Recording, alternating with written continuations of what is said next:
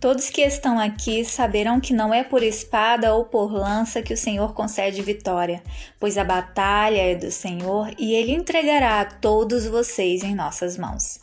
A mensagem do dia está no livro de 1 Samuel, capítulo 17, versículo 47. Golias era um gigante vencedor, com experiência de guerra bem-sucedida e bem armado. Ele era cheio de prestígio temido e respeitado por todo mundo. Golias era alguém acostumado a vencer graças ao seu tamanho e à sua força. Ele era temido por todo mundo e era o guerreiro principal daquele exército. Ele tinha tanta confiança em si mesmo e na força do braço dele que caçoava do exército israelita, debochava dos soldados ali reunidos e os desafiava constantemente. Davi era um rapazinho sem porte atlético, sem armaduras, sem experiência de guerra, sem prestígio, sem o apoio de um exército, sem força, sem altura e sem o poder que Golias tinha. Nem os irmãos de Davi acreditavam nele. Mas Davi tinha aliança com Deus. Ele tinha o Espírito do Senhor com ele.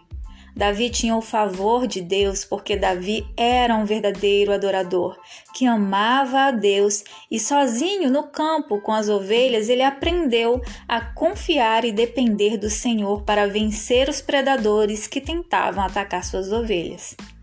E quando o rei Saul tentou oferecer a armadura dele para Davi lutar com Golias, Davi recusou, pois ele sabia o que servia ou não para ele.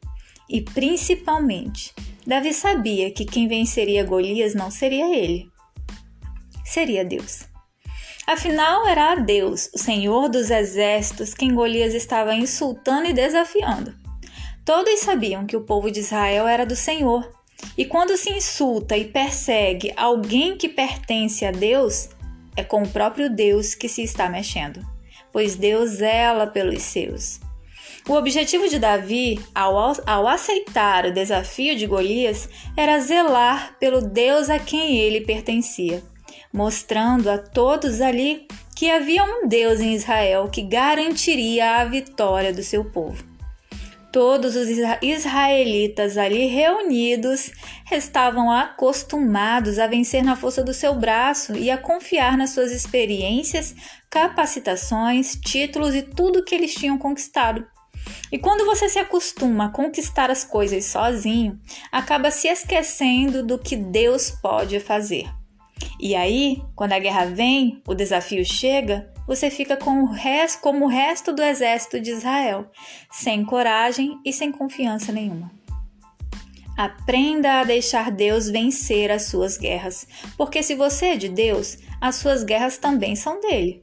Os gigantes podem até chegar, mas com Deus que eles terão que lidar.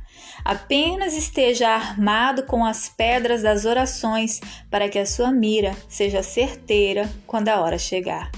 Quem luta por você nunca perdeu nem perderá nenhuma guerra.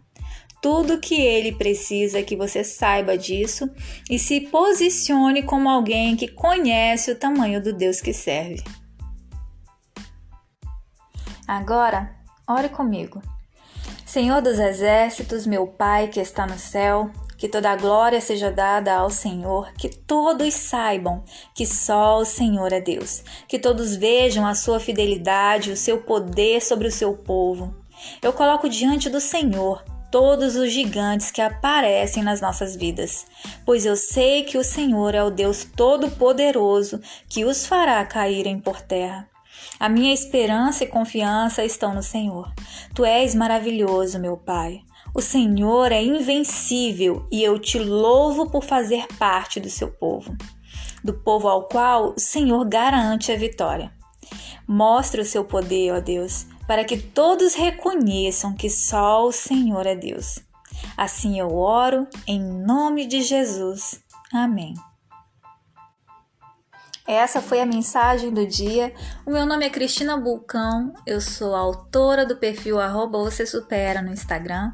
Esse podcast está escrito no meu blog, vocêsupera.blogspot.com.br. O link está aqui no meu perfil. Se quiser me conhecer melhor e me acompanhar de perto, é só me seguir nas redes sociais.